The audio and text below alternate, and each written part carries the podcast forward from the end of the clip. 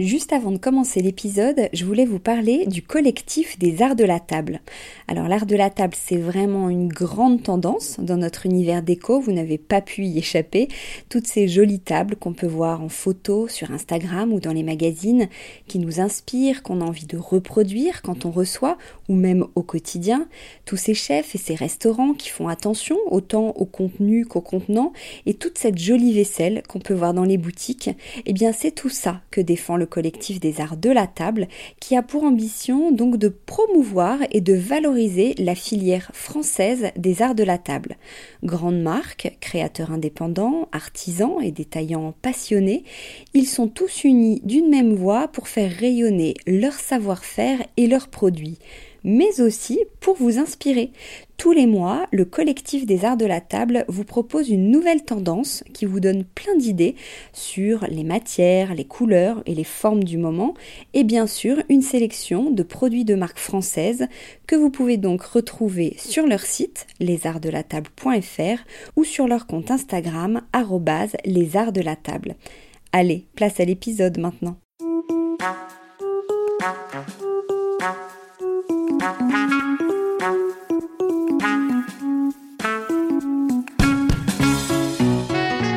Dans Décodeur, le podcast qui parle de celles et ceux qui font la déco aujourd'hui. Je m'appelle Hortense Leluc, je suis journaliste déco et à chaque nouvel épisode, j'invite à mon micro des pros de la déco. Ensemble, on peut parler savoir-faire, inspiration, tendance, actu, idées déco, envers du décor. Bref, on papote et on enregistre car ici la déco, ça s'écoute. Si vous venez juste de découvrir cette émission, j'espère qu'elle vous plaira. Sachez qu'il y a déjà plus de 80 épisodes enregistrés avec de nombreuses personnalités passionnantes et plein d'autres formats aussi sur des thématiques bien précises. Pour suivre tout ça en photo, vous avez Instagram, bien sûr, décodeur, et petite nouvelle, la newsletter. N'hésitez pas à vous abonner, à m'écrire, à partager, bref, à faire vivre ce podcast qui n'existerait pas sans votre fidélité. Allez, c'est parti. Aujourd'hui, j'avais envie de vous parler d'un métier, celui de commissaire-priseur. Si vous avez déjà assisté à une vente aux enchères ou organisé un inventaire de succession à la suite d'un décès, par exemple, vous en avez forcément croisé un à la fois juriste et historien d'art, un peu commerçant qui doit vendre et séduire, un peu RP événementiel qui doit organiser plein de choses. Son rôle est dense et passionnant.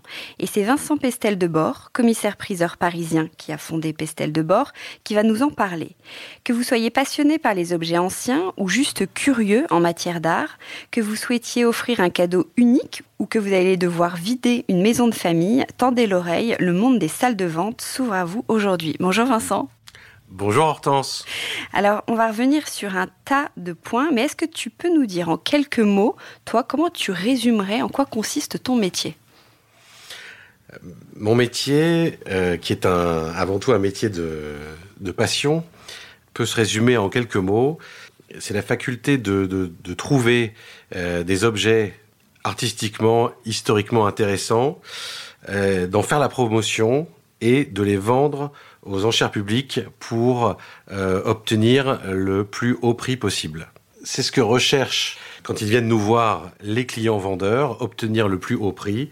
Et nous avons pour cela euh, une clientèle en France et à l'étranger euh, très dense. Alors vous êtes quand même multi, c'est un métier qui est assez multicasquette. Je faisais dans l'intro toute une énonciation. Quel parcours il faut avoir pour être commissaire-priseur?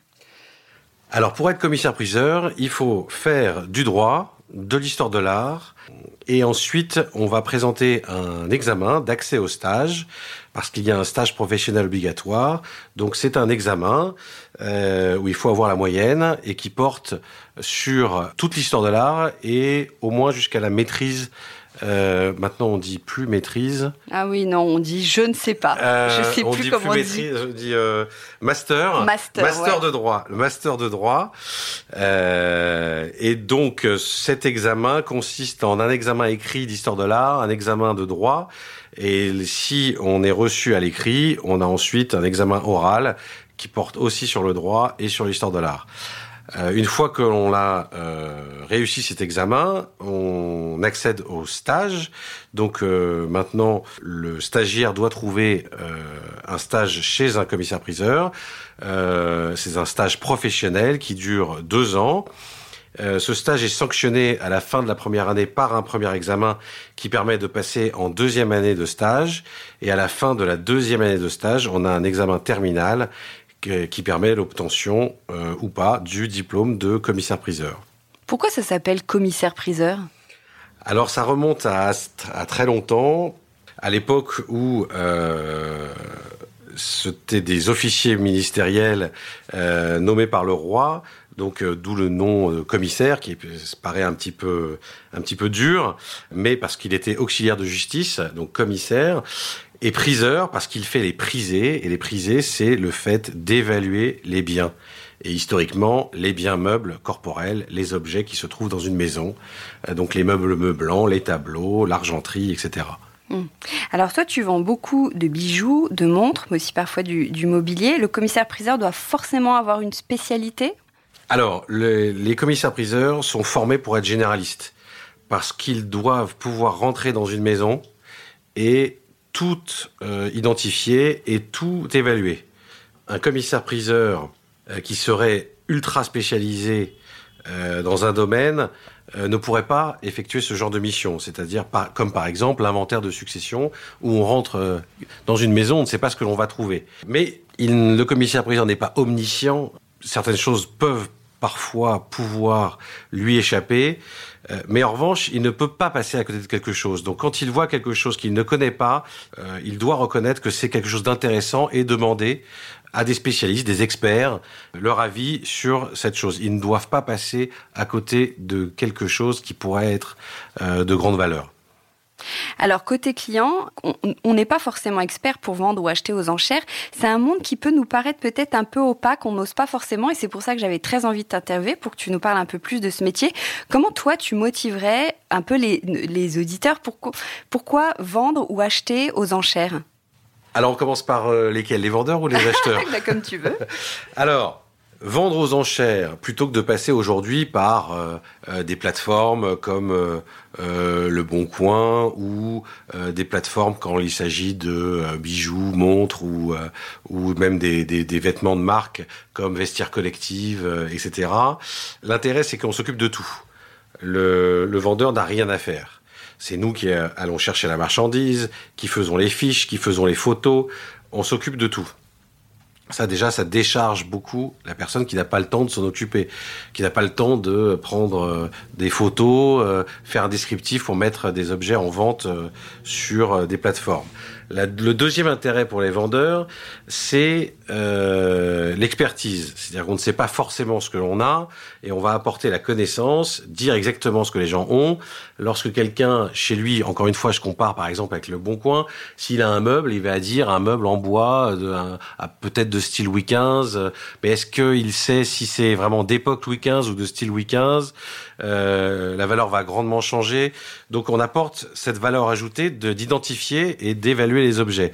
Ensuite, on les garantit, c'est-à-dire que euh, c'est nous qui endossons la garantie de ce que l'on met dans les catalogues et c'est pas le vendeur. S'il y avait une erreur, un problème, euh, c'est nous qui sommes responsables et ce n'est pas, encore une fois, le vendeur. Et la troisième raison euh, principale, c'est que le mécanisme des enchères permet d'obtenir le prix le plus élevé possible. Par la mise en concurrence du plus grand nombre, c'est une technique infaillible pour cet objectif. Ensuite, il y a euh, les acheteurs. Alors, pour les acheteurs, je suis toujours étonné de voir des gens qui n'osent pas pousser les portes des salles de vente, qui pensent que c'est un monde qui n'est réservé qu'aux professionnels. C'est absolument faux. Tout le monde peut aller dans les ventes aux enchères. Les ventes aux enchères sont publiques. Tout le monde peut y participer. Euh, il ne faut pas hésiter à aller euh, à l'hôtel des ventes le plus proche de chez soi pour le découvrir. Euh, vous allez découvrir euh, tout un tas d'objets que vous ne voyez pas d'habitude. Voilà, si on compare avec euh, une petite promenade dominicale chez Ikea ou la maison de vente, voilà, c'est plus sympa d'aller découvrir des choses qu'on ne voit pas tous les jours. Il faut ajouter qu'il y a une grande tendance aujourd'hui avec les problèmes écologiques, les problèmes de, recyclage. Aujourd'hui, le, ce que l'on vend, c'est uniquement de la seconde main, donc c'est des choses qui n'ont pas à être reproduites pour pouvoir les acheter. Euh, ça peut s'inscrire, ce que je veux dire, c'est que ça peut s'inscrire dans une démarche d'éthique et écologique. On peut entièrement se meubler chez soi euh, sans avoir fait tourner de machine, euh, sans avoir dépensé de plastique. Voilà, on peut acheter des bons vieux meubles en bois euh, faits à la main, qui tiendront encore euh, des dizaines et des peut-être des centaines d'années, euh, pour franchement des prix qui sont parfois moins chers qu'une une commode Ikea. Mmh, ouais. Bah, alors justement, comment on, connaît la valeur? Comment on fait estimer un objet, un meuble? Quels sont les, critères? Alors, qu'est-ce qu'on va regarder? Quand on nous apporte un objet, un meuble Alors, ça dépend si c'est un quel type d'objet de euh, Ou même toi, une montre, comment tu arrives à savoir Alors euh, nous, nous c'est vrai que euh, on a des spécialités, on en parlera peut-être après. On fait des ventes de mobilier objets d'art, des fonds de maison après succession. Donc on vend tout type d'objets, mais nous avons aussi des spécialités. Des, je fais des ventes de montres, des ventes de bijoux. Et lorsqu'on m'apporte, par exemple, euh, une montre, on va vérifier euh, la matière de la montre, si elle est en acier, si elle est en or gris, si elle est en argent. On va vérifier si c'est une montre de marque, si c'est une montre authentique ou si c'est une copie. On va ouvrir la montre pour voir si le mouvement correspond à la, à la montre en elle-même, si c'est le bon mouvement. On a des machines ici pour vérifier si l'état de fonctionnement des montres. Donc on va les mettre sur les machines et vérifier différents paramètres en les faisant tourner pour savoir si le mouvement fonctionne bien.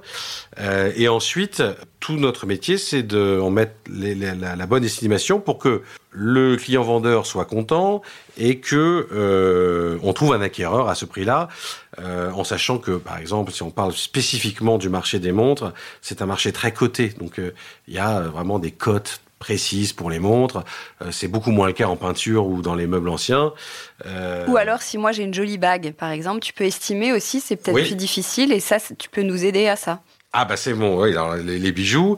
Bah, en plus du droit de l'histoire d'art, j'ai fait de, la gémologie, donc euh, je peux identifier les pierres, calibrer et grader, comme on dit, les, diamants.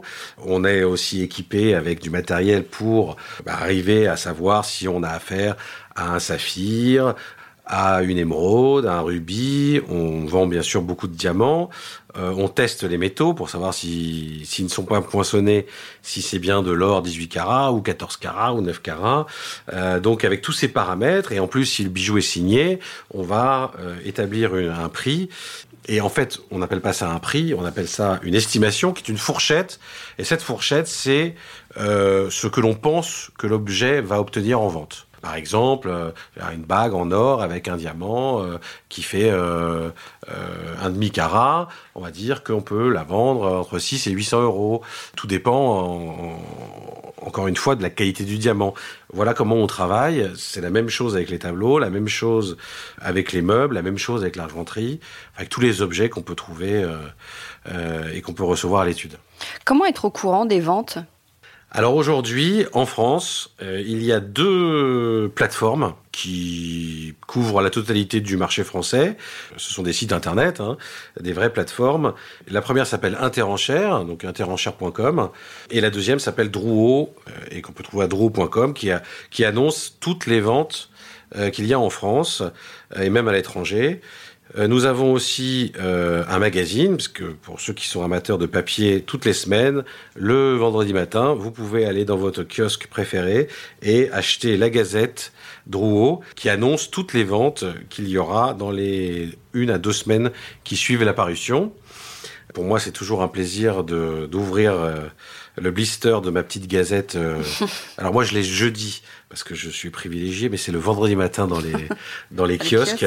Voilà, ça c'est euh, un vrai bonheur. C'est euh, bah, moi j'aime bien l'objet, donc euh, j'aime bien feuilleter la Gazette, mais je regarde, j'ai des alertes, moi personnellement qui qui suis aussi consommateur de ventes aux enchères, euh, j'ai des alertes sur Interenchères, sur Drouot pour les choses que je recherche ou que je voilà que de ce dont j'ai j'ai envie. Euh, Donc toi, tu en organises aussi des, des ventes. Alors bien sûr. Comment ça s'organise? Ça se prépare longtemps avant? À quel moment tu décides de faire une vente? Où est-ce que tu trouves euh, les, les, produits que on dit pas produits, on dit les meubles, les objets, les bijoux que tu vas que tu vas vendre, les lots, voilà. les lots. Les lots.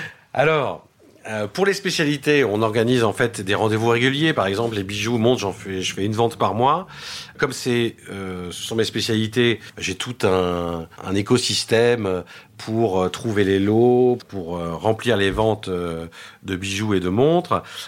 beaucoup de particuliers qui apportent des bijoux, des montres. Ça peut être aussi des professionnels qui veulent se défaire d'une partie de leur stock parce que bah, ils veulent faire tourner euh, leur stock. Et puis il y a des catégories intermédiaires. Il y a des gens qui font euh, qui achètent et qui vendent beaucoup, euh, qui sont un petit peu marchands mais qui ont aussi un autre métier.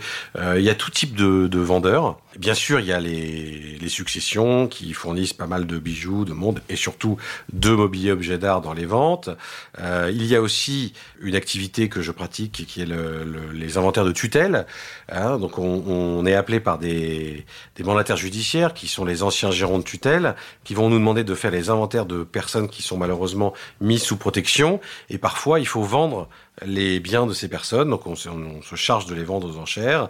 Euh, bah, quand ces personnes doivent, par exemple, bah, quitter leur euh, maison et aller en maison de retraite et qu'ils ont une maison garnie d'objets, bah, euh, comme il faut vendre la maison, bah, il faut vendre aussi les objets. Euh, donc on, s'en occupe. Lorsqu'il y a une une succession, les gens veulent garder certaines pièces, certains lots, certains objets, mais pas tous. Peut-être qu'ils n'ont pas assez de place pour les garder ou que ça n'est pas du tout leur goût. Donc ils décident de les vendre et on est là pour ça. Et donc, euh, tu me demandais comment on organise une vente. Eh bien, il faut, avant la vente, faire la publicité adéquate, il faut faire le catalogue, faire les photos, faire les fiches. Donc, il faut au minimum un mois, euh, grosso modo, avant la vente, pour l'organiser et en faire la promotion euh, nécessaire. Alors, comment se déroule? Là, on arrive, on a préparé la vente aux enchères, on arrive le jour J. Comment ça se passe? Alors, comment ça se passe? Nous avons d'abord une exposition publique. Ça se passe pas comme ça partout. Euh, parce que par exemple, je peux avoir des confrères qui font plusieurs jours d'exposition, mais euh, à l'hôtel Drouot à Paris, nous avons une journée d'exposition qui se déroule de 11h à 18h, la veille de la vente, ce jour-là, vous pouvez venir voir les objets, les prendre en main, les ausculter, voir si le tableau il est aussi bien que sur la photo que vous avez vue dans le catalogue ou sur Internet. Donc vous rendre compte vraiment in situ et de visu la qualité de l'objet que vous convoitez. Ensuite, le lendemain, il y a entre 11h et midi une petite exposition rapide si vous n'avez pas pu venir la veille. Tous les objets là sont resserrés. La veille, ils sont mis ils sont mis en place dans une salle un peu décorée. Le lendemain, tout est resserré, mais vous pouvez quand même prendre en main les objets, euh, les regarder, les ausculter, mais ça ne dure que entre 11h et midi. La vente débute à 14h et termine au maximum à 18h. Je ne parle que pour l'hôtel Drouot. Ça, c'est une vente euh, traditionnelle, c'est-à-dire physique, où il y a euh, des clients dans la salle euh, qui enchérissent dans la salle en présence du commissaire-priseur des objets. Et aujourd'hui, se sont beaucoup développées les ventes en live, c'est-à-dire des ventes où il n'y a pas d'exposition, où les objets sont seulement décrits sur euh, les plateformes de vente et où on va vendre devant une caméra les objets euh, et directement sur Drew Live, sur Interenchère. Les gens se sont inscrits sur les plateformes et participent avec leur ordinateur à la vente euh, cette possibilité d'enchérir directement en live sur les plateformes euh, existe aussi pour les vraies ventes physiques, euh, parce que dans la salle, on a aussi une caméra, on a aussi un opérateur qui relaye les enchères sur les plateformes, donc vous pouvez participer à une vente traditionnelle, entre guillemets, également en live. Et on peut être au téléphone? Alors, nous offrons la possibilité aux amateurs de s'inscrire pour être appelés pendant la vente. Donc on peut les appeler au téléphone. Ils peuvent nous laisser aussi ce qu'on appelle des ordres d'achat, c'est-à-dire un montant maximum pour un objet. Donc on va enchérir pour leur compte jusqu'à ce montant maximum. Donc, euh, je donne un exemple. Si quelqu'un nous laisse un ordre d'achat de 1000 euros pour un objet euh, qui était estimé 4 à 600 euros, euh, bon, bah, on va commencer les enchères. Et si l'enchère maximum est à 650 euros, il aura ce lot à 650 euros plus les frais, mais 650 euros au lieu, on n'ira pas jusqu'aux 1000 euros, il l'aura bien à 650 euros. Euh, ils ont aussi la possibilité de laisser sur les plateformes ce qu'on appelle des ordres d'achat secrets. Euh, c'est-à-dire qu'on n'y a pas accès, c'est uniquement la plateforme qui gère l'ordre pendant la vente de manière automatique. Donc c'est la plateforme qui va enchérir pour le compte de l'amateur automatiquement. Ouais.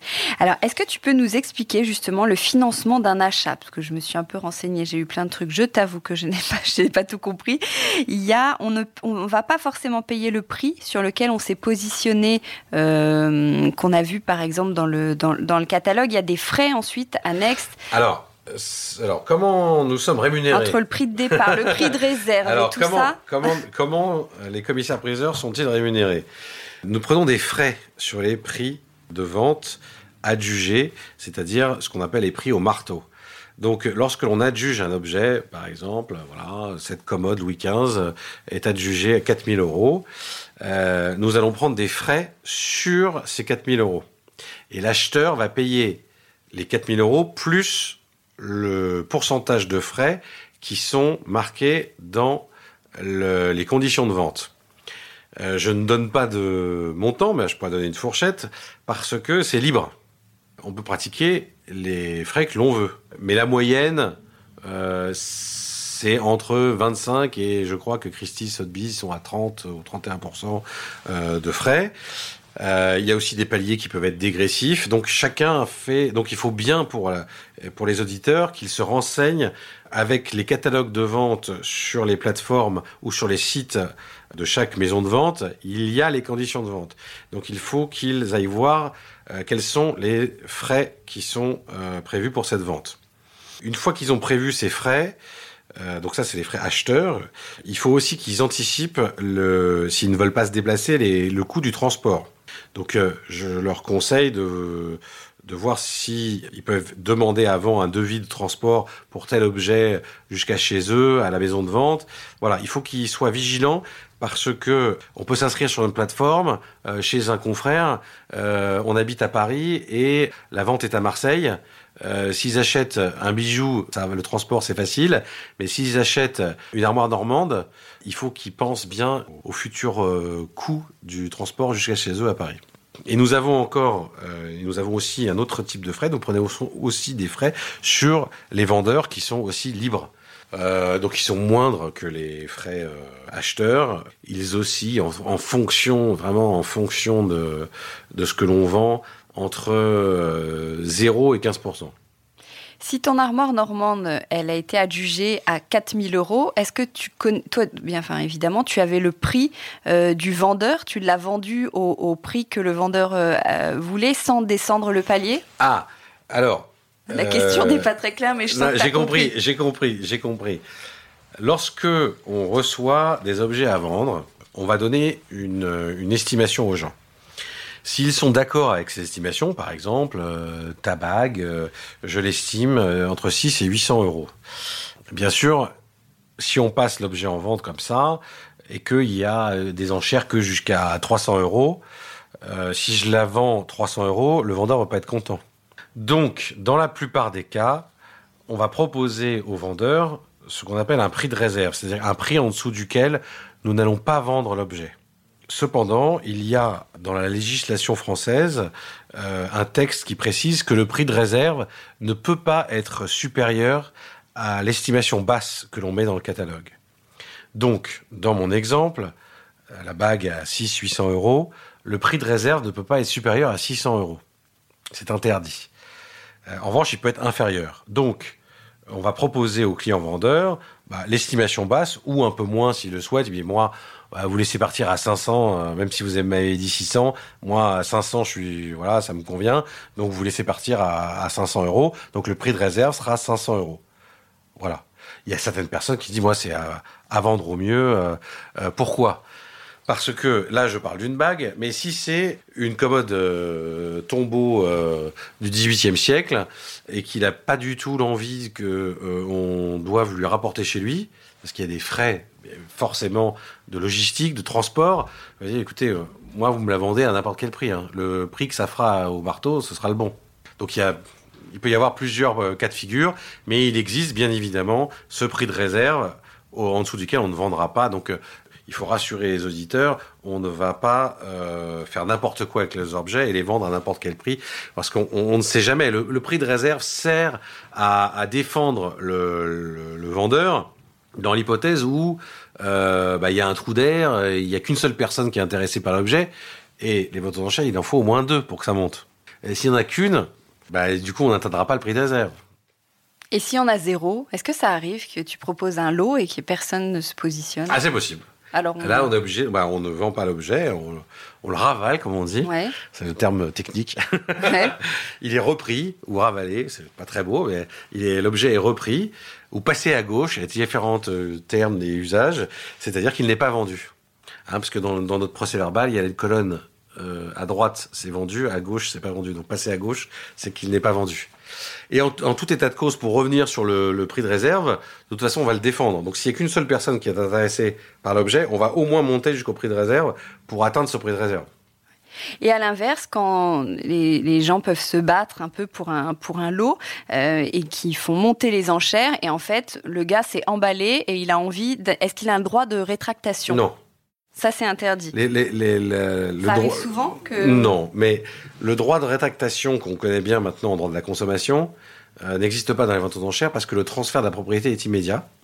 C'est pas un droit de la consommation, c'est c'est plus sérieux les ventes aux enchères que d'aller au, au supermarché ou dans sa boutique de de. Oui, on achète une nappe, on a envie de la rendre, tu vois, ou un, même un meuble. Un bijou, aujourd'hui, tu peux acheter un bijou et te dire Ah non, en fait, la bague, Oui, much, non, il n'y a pas de rendre. droit de rétractation. Ouais, il faut quand même, il faut être euh, responsable et raisonnable lorsqu'on participe à une, euh, une vente aux enchères. On peut pas se dédire, même si on s'est emballé, mais on s'emballe une fois, on s'emballe pas deux. Comment euh, les personnes enchérissent? Elles lèvent la main, c'est toujours comme ça, elles lèvent la main, elles font un signe de la Alors- tête. Toi, tu les vois, tu t'en manques jamais? Alors, il y a deux possibilités. Soit euh, les gens portent haut et fort leur enchère, en annonçant à haute voix le montant qui, de la surenchère qu'ils veulent mettre. Par exemple, on est à 100, ils disent 150. Ou alors, ils lèvent la main, ou un petit signe, euh, voilà, s'ils veulent être restés discrets, ils veulent pas voir, ils veulent pas être vus. euh, et c'est euh, le commissaire-priseur qui choisit l'incrément des enchères et qui est le maître en tout cas de l'incrément des enchères. Donc si quelqu'un, alors euh, on a tout un usage, hein, euh, quand euh, si quelqu'un lève la main et qu'on est à 500, je vais pas dire 2000. Hein, on va faire euh, 600 ou, ou 550. On, a, on a des, des paliers d'enchères, des incréments qui sont raisonnables et qui euh, euh, sont faits en fonction de là où on est dans, le- dans les enchères. En dessous de 1000, on va monter de 100 en 100 ou de Au-delà de 1000, on va monter de 100 en 100. Au-delà de 10 000, peut-être de 1000 en 1000. Voilà. Le- C'est aussi comment il sent la salle et comment il sent les enchères. Mais c'est le commissaire-priseur qui est maître de, de- des pas d'enchères, des- de l'incrément, des incréments d'enchères. Si on veut venir à une vente aux enchères, e- est-ce qu'il y a des règles? Qu'est-ce qu'on doit absolument savoir? Est-ce que tu as des astuces à nous donner? Des astuces. Euh, petite astuce pour décodeurs. Si vous laissez des ordres d'achat, je vous conseille de, euh, si vous avez un montant maximum en tête, par exemple, euh, voilà, euh, ce fauteuil, je veux l'acheter maximum 500 euros. 500 euros, c'est un incrément. Donc ça tombe pile sur un montant d'enchère normal. Donc il se peut que on augmente, enfin on augmente la probabilité qu'il y ait d'autres enchérisseurs à 500 euros. Et donc, si vous laissez l'ordre d'achat à 530 euros, ça change pas grand-chose pour votre budget. Vous augmentez considérablement le, le- les chances de l'avoir aux alentours de votre budget. Sans aller au pas suivant, même 520 euros. Je veux pas dire 510 parce que ça agace les commissaires-priseurs, mais ouais, 520 euros, voilà. Et s'il y en a un autre qui a laissé 500, bah c'est vous à 520 qui l'a- qui l'avez. Voilà, c'est une petite, euh, petite, c'est pas, c'est pas un grand secret, hein, mais euh, je conseille de, de, de faire ça. En revanche, je conseille aux amateurs de demander, surtout les gens qui qui n'ont pas l'habitude, de leur, de, on, a, toujours le téléphone et les mails euh, à, disposition pour répondre aux questions des amateurs. il faut demander des rapports de conditions. C'est-à-dire que l'état exact de chaque objet n'est peut-être pas euh, entièrement décrit dans la fiche euh, qu'ils ont sous les yeux, dans le catalogue ou sur les sites, sur les plateformes. donc n'hésitez pas à demander des rapports de conditions sur l'état exact des objets, surtout quand ils sont complexes, comme un tableau, l'état de la toile, s'il y a des restaurations, a une photographie, plusieurs photographies des objets, Là, par exemple, le dos d'une commode, euh, sous le marbre, euh, voilà. On peut demander donc ce qu'on appelle des, des rapports de conditions. Il faut pas hésiter à le faire, surtout si on ne se déplace pas euh, pour voir l'objet, parce qu'une photo, même si on met maintenant plusieurs photos, c'est peut-être pas suffisant. Donc euh, doubler votre euh, poids pour qu'il soit plus éclairé d'une demande de rapport de conditions, ça il faut pas hésiter. Et ce que je conseille aux gens, c'est surtout d'oser enchérir d'aller dans les salles de vente, de pousser les portes des hôtels des ventes, de venir, s'ils sont à Paris, de venir à Drouot, mais nous sommes 400 maisons de vente en France. Il y en a forcément une pas loin de chez vous. C'est un monde merveilleux où vous allez découvrir des musées éphémères en fait. Hein, qui vont durer qu'une journée, le, temps d'une exposition, et tout sera vendu le lendemain. Moi, c'est ce que je trouve formidable. Je suis moi-même, je flâne à l'hôtel Drouot euh, Bien que je sois un professionnel, je suis toujours émerveillé de faire un tour de salle euh, et de voir euh, les salles garnies euh, de tout un tas d'objets. moi, je suis très client, hein, malheureusement, donc faut pas trop que j'y aille non plus. Mais je trouve ça fantastique. N'hésitez pas même si vous ne n'enchérissez pas, et puis retournez-y, et puis un jour vous allez voir un meuble qui vous plaît, et vous allez vouloir l'acheter, et là n'hésitez pas à lever la main. Petit conseil, avant de lever la main, faites-vous un budget avec les frais. C'est-à-dire, dans votre tête, il faut que vous ayez votre budget et ne pas le dépasser. Pas risquer l'emballement. Bah, vous vous dites que euh, bah, je veux mettre euh, maximum euh, 1500 euh, euros pour cet objet ou 1000 euros. Et ben, je vais pas dépasser 800 euros d'enchère au marteau parce qu'avec les frais, ça fera 1000 euros. Donc, je pensez toujours au budget frais compris. Pas après, vous allez retrouver ah bah je voulais pas dépenser autant. Euh, euh, non, il faut toujours euh, vous renseigner, comme je le disais tout à l'heure, sur les honoraires et calculer votre budget, frais compris. La vente aux enchères, ce moment-là, c'est un moment qui est quand même assez dense. Toi, tu le vis comment? C'est stressant pour toi ou au contraire, c'est une partie de, de plaisir? Ah, C'est une partie de plaisir. Moi, j'adore vendre. Alors, je ne te cache pas que c'est moins agréable de vendre devant une caméra. Lorsque je fais des ventes euh, totalement digitales, en live, devant ma caméra, c'est moins vivant. Mais euh, vendre, en plus dans cette euh, dans cet endroit magique qu'est l'hôtel Drouot, c'est toujours une, un, très grand plaisir. Eh ben, est-ce que tu peux nous parler justement de, de, de Drouot, de l'hôtel Drouot? Alors Drouot, qu'est-ce que c'est que Drouot? Alors Drouot n'est pas une maison de vente intégrée, c'est un hôtel des ventes partagé. C'est-à-dire que c'est historiquement la maison commune des commissaires-priseurs parisiens. Au XIXe siècle, les la compagnie des commissaires-priseurs de Paris a décidé de se doter d'un hôtel des ventes partagé avec tous les commissaires-priseurs. Donc historiquement, euh, l'hôtel Drouot, euh, qui au XIXe siècle était au même endroit, mais n'était pas le même bâtiment, il a été démoli et reconstruit.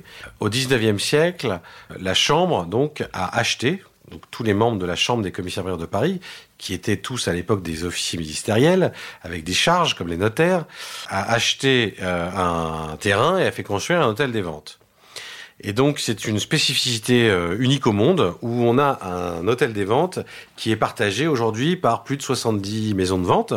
Et en fait, lorsqu'on vend à Drouot, on, on est membre de, de Drouot, on loue des salles, hein, selon un, un système complexe de, location de salles. Et donc, avec tous les confrères, on se partage toutes les salles toute l'année, ce qui permet d'avoir un seul lieu pour les amateurs et de voir tous les jours, bah, pas une exposition, mais jusqu'à 15 expositions simultanées, euh, ce qui permet un achalandage bien plus important et un rayonnement bien plus important de l'ensemble des ventes et des commissaires-priseurs, euh, plutôt que s'ils étaient tout seuls dans leur hôtel des ventes, euh, dans leur coin, comme une boutique. voilà.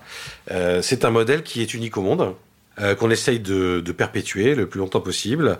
C'est un lieu qui est encore une fois euh, que je trouve magique parce que on pousse la porte de l'hôtel des ventes et il y a 15 expositions euh, de spécialités différentes.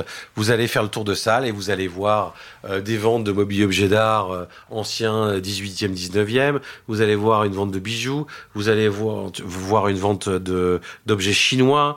Vous allez voir une vente d'objets d'art premier. Tout ça en en passant une demi-heure à flâner dans les salles de vente. Vous avez fait le tour du monde et le tour de toutes les époques. C'est fantastique. Et je crois que c'est un, lieu qui a plus de 100 ans. Oui, oui, tout à fait. Alors, pas celui-là. L'hôtel Drouot a été construit au 19e siècle. C'était un, un hôtel des ventes qui était devenu, à la fin des années 70, un peu vieillot. Euh, il faut savoir qu'il n'y avait que des grands escaliers, il n'y avait pas de monte-charge. Donc tout était, euh, jusqu'en 1979, je crois, ou 18, tout était charrié à dos d'hommes dans les grands escaliers, euh, toutes les commodes, les armoires, les tapisseries, les tableaux. Et donc, il a été décidé de le raser et de le reconstruire de manière plus moderne avec des monte-charges. Et on a encore fait toute une salle de travaux il y a une dizaine d'années. On l'a encore modernisé pour s'adapter s'adapter au, temps moderne. Et eh ben, en parlant de temps moderne, tu trouves que c'est un métier qui a évolué depuis toi, tes débuts? C'est un métier qui évolue comment On se dit, est-ce que c'est un métier plutôt vieillissant ou il y a encore des jeunes qui font ce, métier Il y a beaucoup de jeunes, beaucoup de jeunes, et d'ailleurs il y a beaucoup de nouvelles études qui se, qui naissent euh, chaque année avec euh, des jeunes très motivés qui réussissent à, à monter des ventes euh, qui ont beaucoup beaucoup d'intérêt. Je suis assez confiant pour la pérennité de, ce métier. Je pense pas qu'on soit remplacé tout de suite par une intelligence artificielle, parce qu'on nous sommes des intermédiaires, donc on pourrait imaginer que notre savoir-faire pourrait être remplacé, soit parce que des énormes plateformes ont pris notre place, soit de manière encore plus technologique par une intelligence artificielle qui saurait euh, estimer, euh, euh, évaluer, expertiser les objets à notre place. Je ne pense pas que ce soit pour demain. En tout cas, je l'espère pas. Et je pense que notre valeur ajoutée, c'est premièrement notre expertise. Nous savons identifier les objets, savoir si euh, le vase euh, ou le bol chinois, il est euh, début 20e ou milieu 18e. Nous savons apporter cette, cette valeur ajoutée, alors qu'aujourd'hui, je donne un exemple simple, hein, il y a des, des plateformes de vente aux enchères, vraiment des maisons de vente aux enchères, notamment aux Pays-Bas, qui, qui dans toute l'Europe entière, en disant qu'ils expertisent, ils expertisent les objets. Les expertises ne sont faites que sur photo. Ils ne voient jamais un. Alors, il y a peut-être des experts qui regardent les photos, mais bon, c'est pas très sécurisant, je trouve, pour l'acheteur. Nous, on, engage notre responsabilité pendant 5 ans sur ce qu'on écrit dans les catalogues. Euh, donc, les gens peuvent venir et acheter chez nous de manière totalement rassurée. Ils ont vraiment une garantie que n'offrent pas les plateformes. Et pour les clients vendeurs, euh, on s'occupe de tout pour eux. Ils n'ont rien à faire. Euh, voilà, on a encore euh, cette qualité-là. Et surtout, on organise encore des expositions. C'est-à-dire que les gens ne vont pas que sur des sites pour voir des photos. ils peuvent venir voir les objets. Il n'est pas impossible d'acheter un tableau dans une vente aux enchères. Maintenant, les photos sont de très bonne qualité. On fait beaucoup de photos. Mais certaines personnes souhaitent encore venir voir euh, les objets, venir voir, par exemple, un tableau, euh, entre une photo et vraiment le voir euh, éclairé dans une salle, ça n'a rien à voir. Donc, pour faire son choix définitif, on va dire, voilà, est-ce que je vais l'accrocher chez moi? C'est quand même pas mal de venir le voir. Est-ce que tu as remarqué une tendance, entre gros guillemets, en ce moment dans les meubles et objets?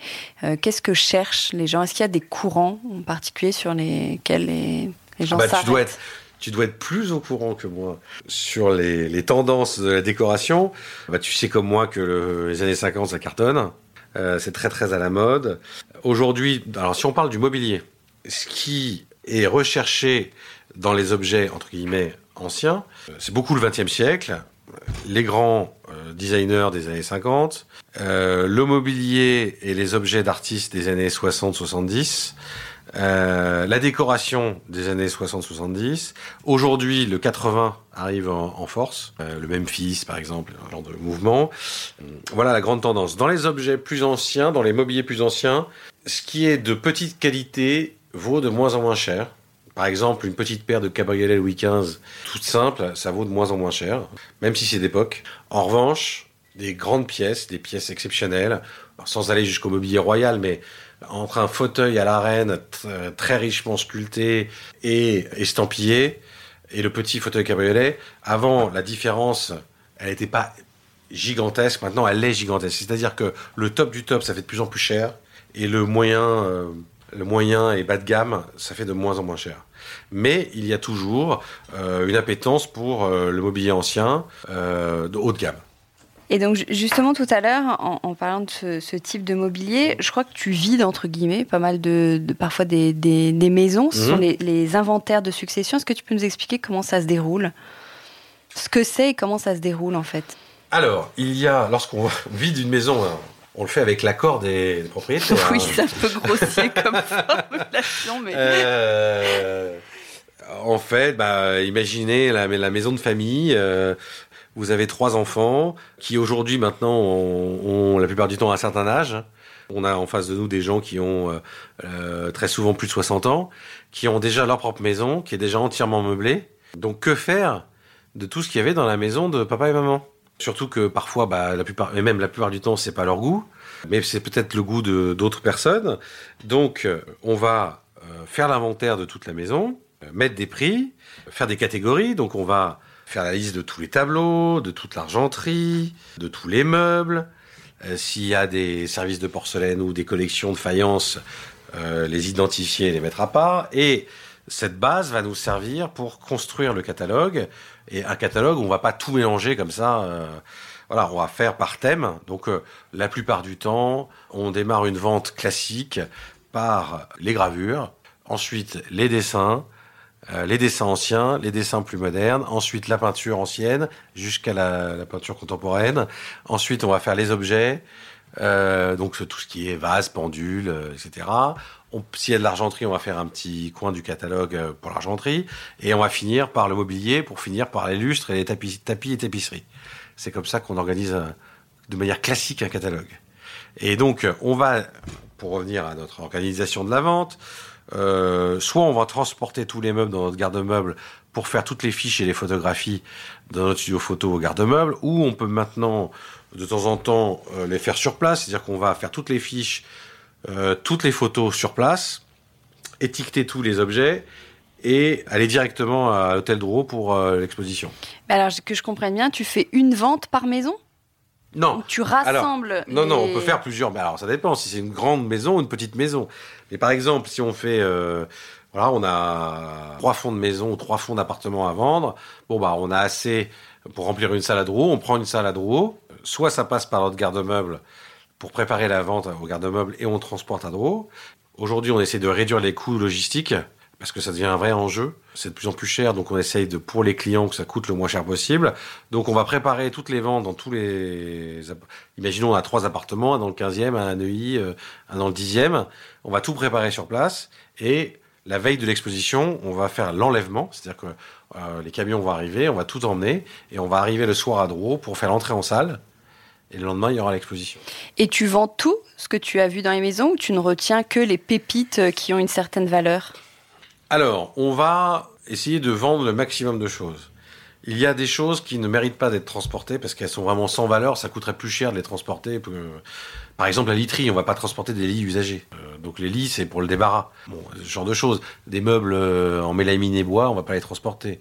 Hein. si il y a trois chambres d'enfants entièrement en design suédois, euh, mais pas des années 60 hein, récents, on va pas les transporter.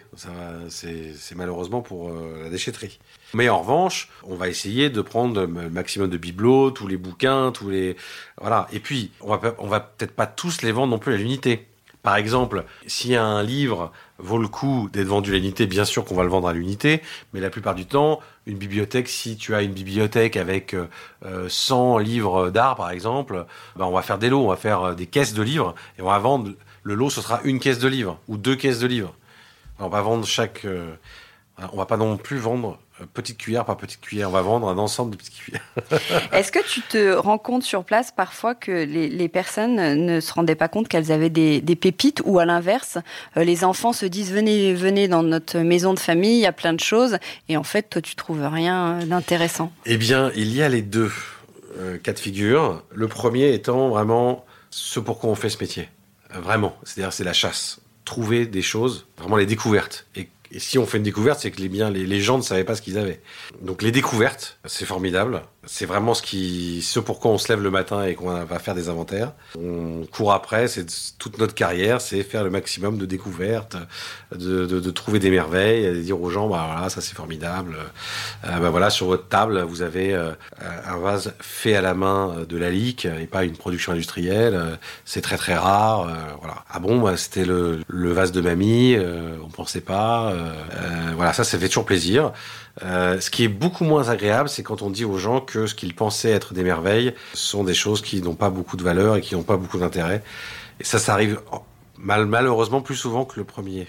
Est-ce qu'il y a un inventaire qui t'a marqué? Je sais pas, une anecdote à nous raconter comme ça, tu dois tomber parfois peut-être sur des choses euh, surprenantes. Il y a un inventaire qui m'a beaucoup marqué au tout début de ma carrière. Et nous avons été appelés pour faire un, un inventaire de, de, tutelle. Et, nous nous sommes retrouvés euh, dans une maison extrêmement modeste, en face d'une gare, dans une banlieue. Euh, une maison très modeste qui en plus était agrandie avec plein de petites cabanes pour pouvoir mettre justement des, objets. Et on a découvert des trésors de livres. L'ensemble de, tout ce qu'on a sorti de la petite maison représentait 17 camions. Et ça, c'était vraiment incroyable de trouver ça. Comme quoi, il faut jamais présumer de ce qu'on va, on va trouver en fonction du lieu ou du plus ou moins prestigieux où on va chercher les objets. Là, c'était vraiment euh, une découverte incroyable.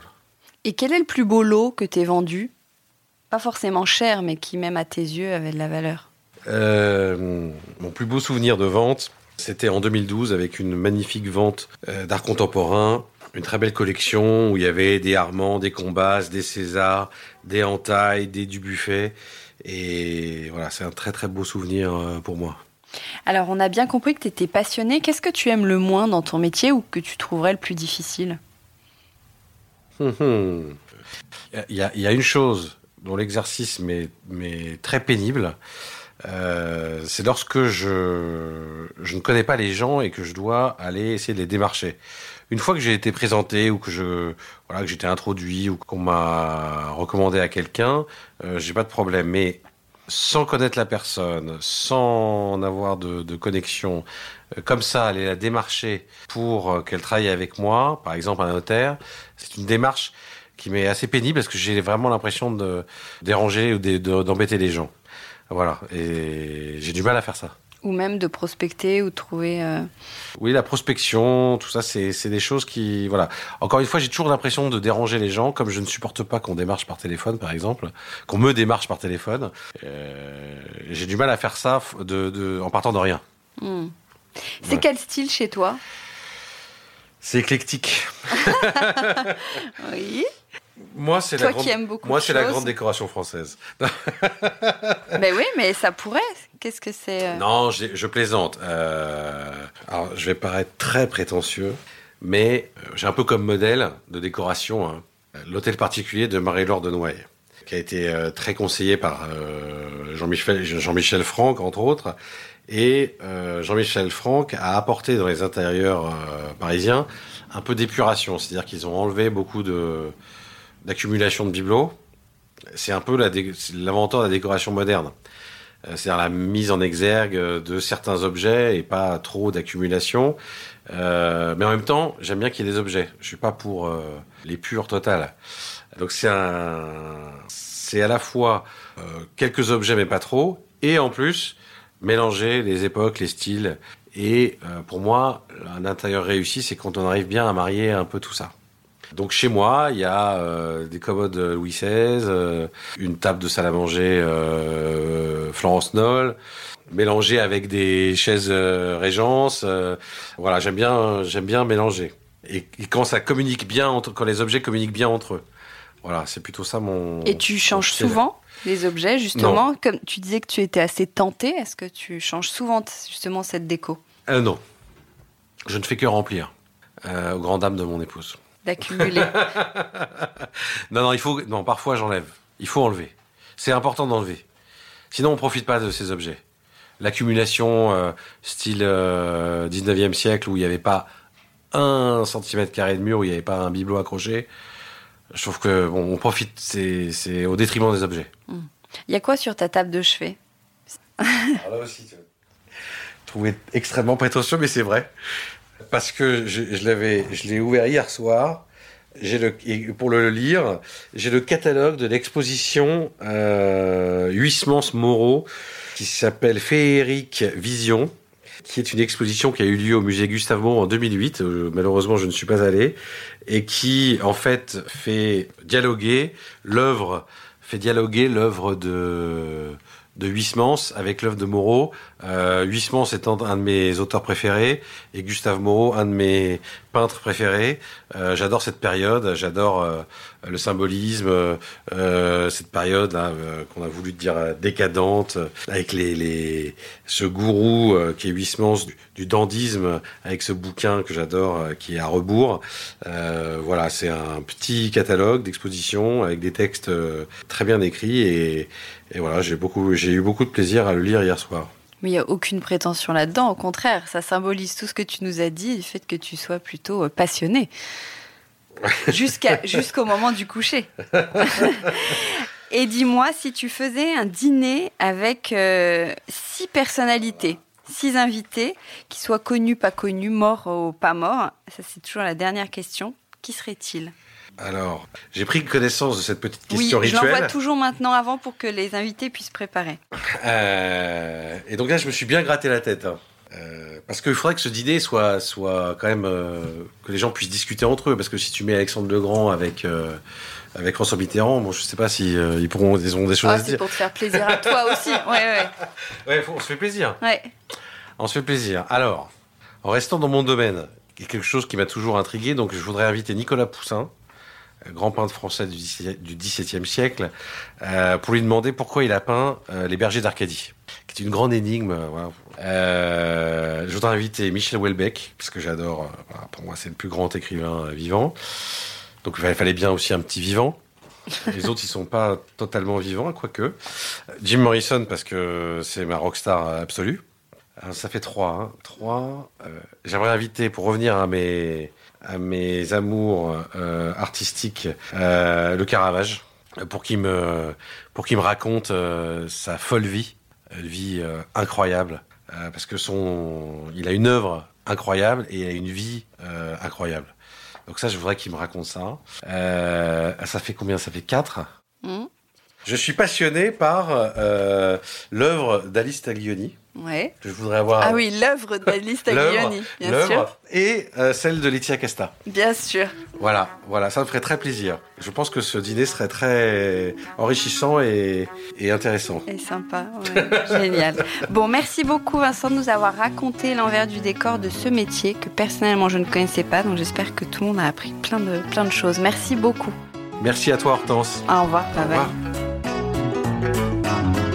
Décodeur, c'est terminé pour aujourd'hui. Merci beaucoup d'avoir écouté en entier. Si vous avez aimé cette émission, n'oubliez surtout pas de vous abonner au podcast pour ne pas rater les prochains épisodes. Bien sûr, vous pouvez aussi la partager en l'envoyant à vos proches ou en story Insta. D'ailleurs, vous pouvez me retrouver sur le compte Décodeur où je poste quasiment tous les jours. Et si jamais vous écoutez cette émission sur Apple Podcast et que vous avez 20 secondes, n'hésitez pas à laisser un commentaire. C'est juste sous la liste des épisodes. C'est comme partout, plus j'ai d'avis et d'étoiles, plus le podcast se détache et se fait connaître. Voilà, merci beaucoup et à très bientôt alors, ici ou ailleurs.